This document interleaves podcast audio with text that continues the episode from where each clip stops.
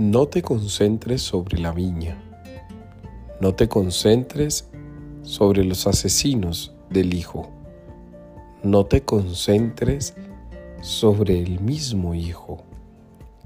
No te concentres sobre lo que no importa. Concéntrate sobre el dueño de la viña. Porque el dueño de la viña es la analogía más precisa para hablar del maestro. El maestro es el protagonista. Es él el único capaz de dejarnos entrar en la viña del reino de Dios.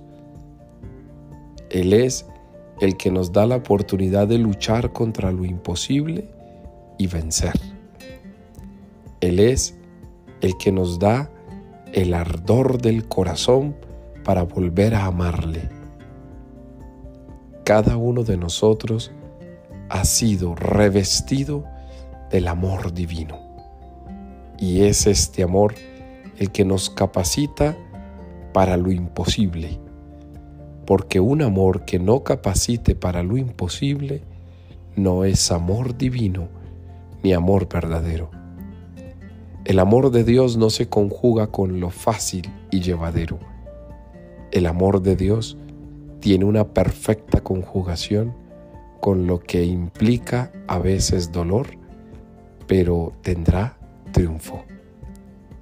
Hoy pues, seamos amantes de lo imposible y que lo imposible nos haga herederos de la viña del amor.